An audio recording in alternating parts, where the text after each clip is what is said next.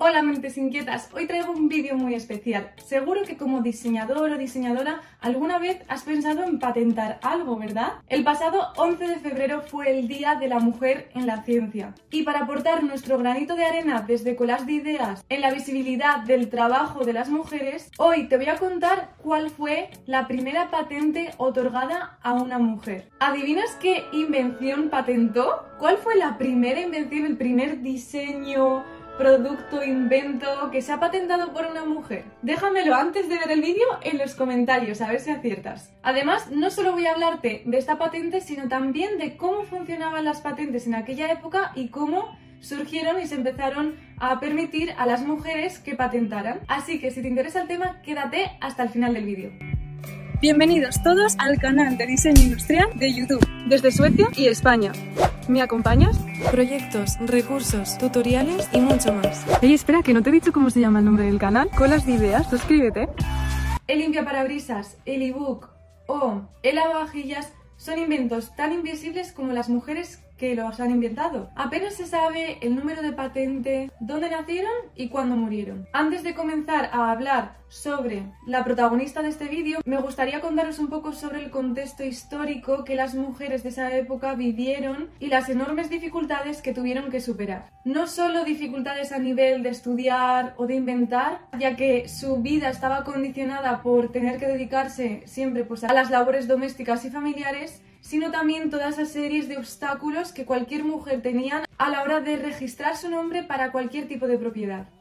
Antes del siglo XIX, la mayoría de las mujeres no estaban autorizadas para tener posesiones, ya fueran casas, tierras o patentes de inventos. Todas esas pertenencias tenían que estar al nombre de un varón, de un hombre, que normalmente solía ser un familiar. Fue en 1790 cuando el gobierno federal de los Estados Unidos aprobó una nueva ley de patentes. En ella, cualquier persona que no fuera esclavo, sí, sí, sí, sí, que la esclavitud todavía estaba vigente por aquella época. Y a los esclavos no se les consideraba ni siquiera personas, eran objetos que se podían poseer. Pues eso, cualquier persona que no fuera esclavo podía registrar una patente. Y ahora os cuento, ¿cuál fue la primera patente registrada por una mujer? Pues fue nada más y nada menos que un sistema de fabricación de sombreros. ¿Y quién fue esta mujer? Pues fue Mary Dixon Kiss y lo hizo en 1809. ¿Qué quiere decir? Pues 19 años después de que se aprobara esta ley. Luego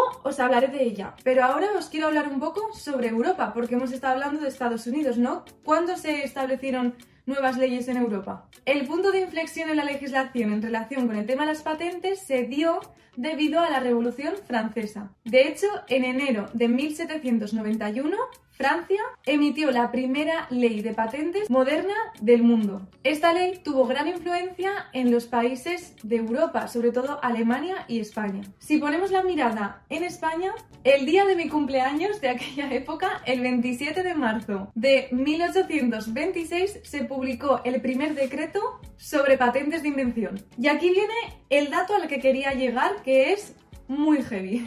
Quedaos con esto de 10.087 patentes registradas en España desde 1882 a 1935, solo 211 eran patentes registradas por mujeres, es decir, un 2% pertenecían a mujeres. ¿Qué es lo que vemos aquí? Pues que las dificultades no eran legales, porque realmente las mujeres tenían posibilidad de patentar sino más bien sociales y culturales. Ahora os explico un poco.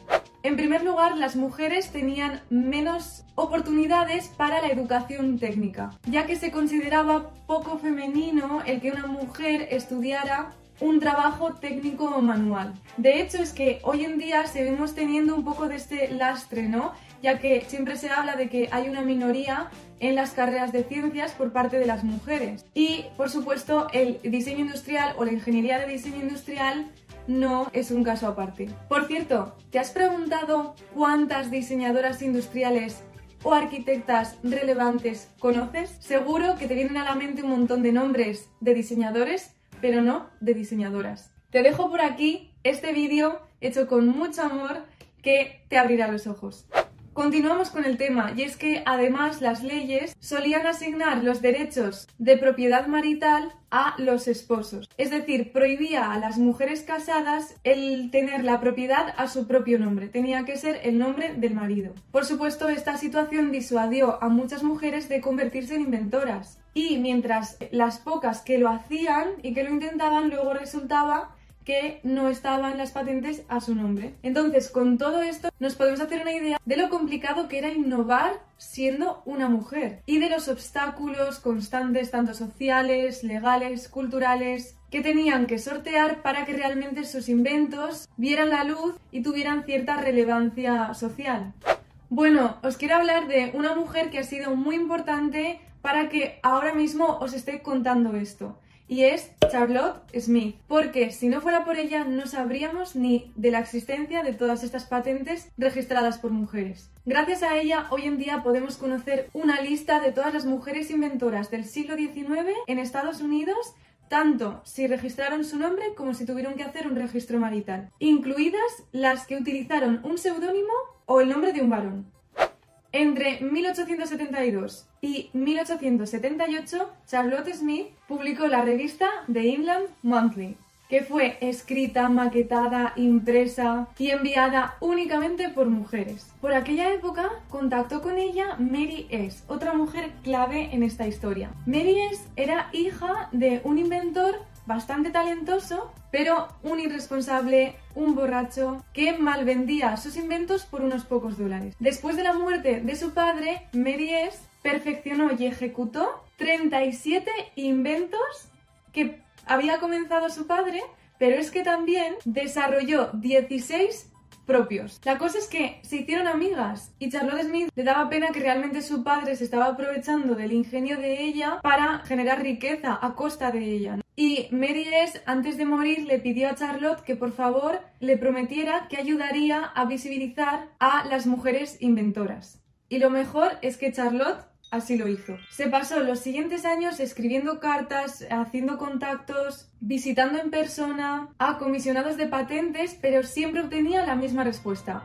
No hay fondos. Pero finalmente Charlotte consiguió hablar ante el Congreso y obtener una financiación de 300 dólares para que se realizara esta lista de mujeres inventoras. Contrató a cuatro secretarias que trabajaron en la investigación de todos estos nombres. El resultado es que en 1890 la Oficina de Patentes publicó un libro con todas las mujeres que habían patentado dispositivos tecnológicos de 1790 a 1886 y se estimó que había aproximadamente 2.000 patentes registradas directamente o indirectamente por mujeres.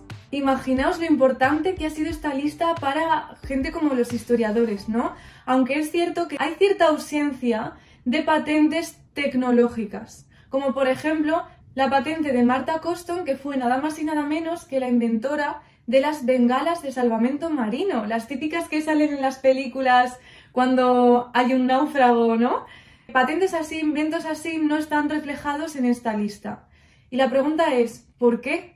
¿Por qué no? De hecho, hay historiadores como Autumn Stanley que han hecho estudios y que estiman que en, lugar de que haya habido simplemente un 2% de patentes de mujeres, se estima que en realidad habría como un 25% y eso es una barbaridad, la diferencia es brutal. Entonces, ¿a qué se debieron estas omisiones? Pues fijaos esto que curioso, muchas de las patentes enumeradas se relacionaban con dispositivos domésticos, que obviamente están tradicionalmente asociados a mujeres. Sin embargo, los inventos como los de Marta Coston, ¿no? las bengalas y de otras inventoras eran más bien inventos para el sector militar, invenciones industriales, campos que tradicionalmente no estaban relacionados con la mujer. Este historiador, Stanley, de hecho, sospecha que seguramente los empleados de la compilación, al hacer la lista, cada vez que veían una invención industrial a nombre de una mujer,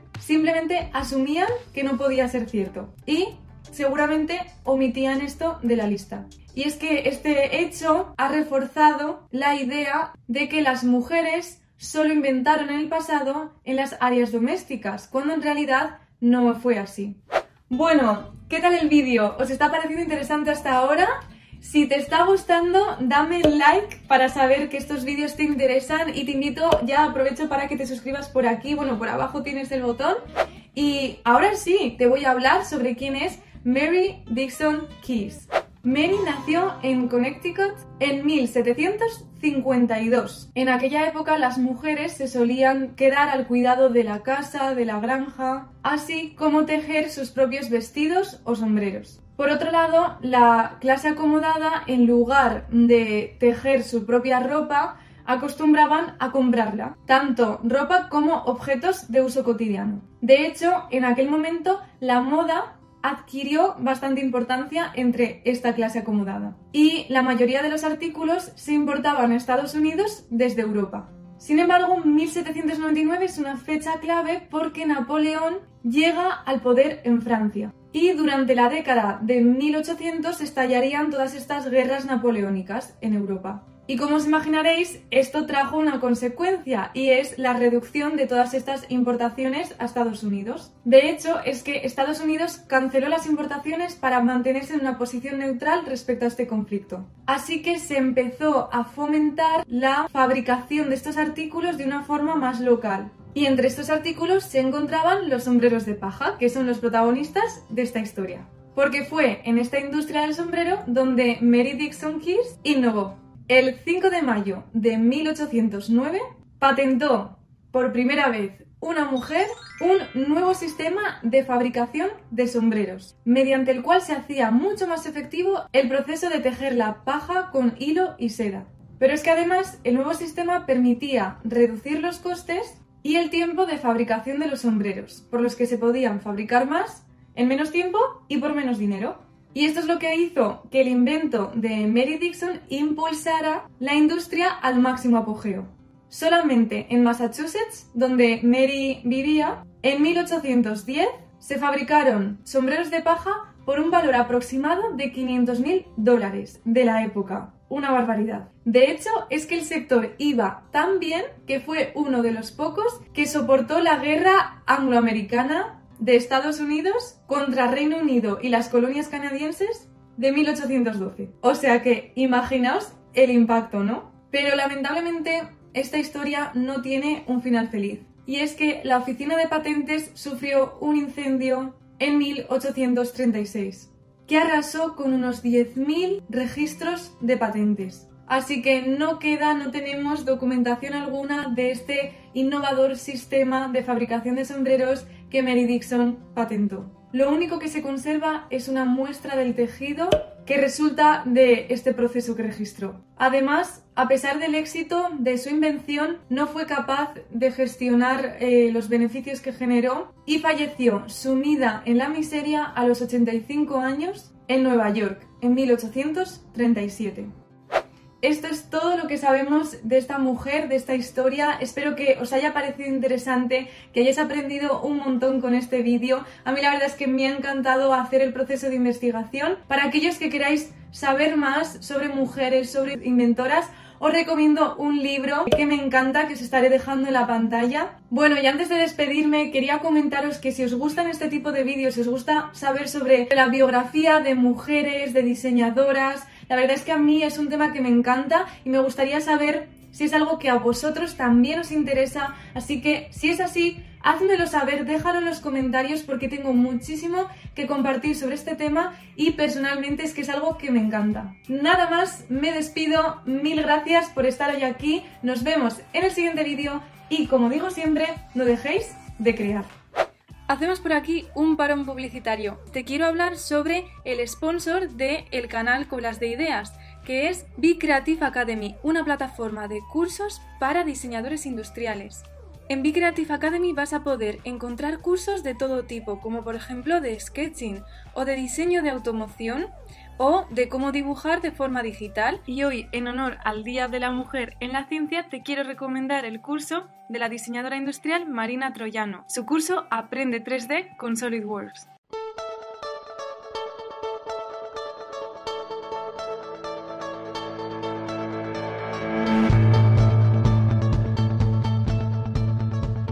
Hola, soy Marina, profesora en Creative y diseñadora industrial.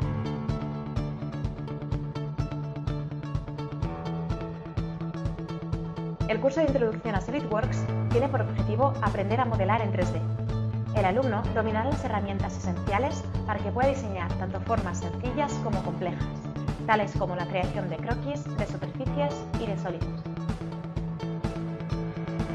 El aprendizaje se realiza a través de un ejercicio de una jarra de agua, ya que tiene formas orgánicas.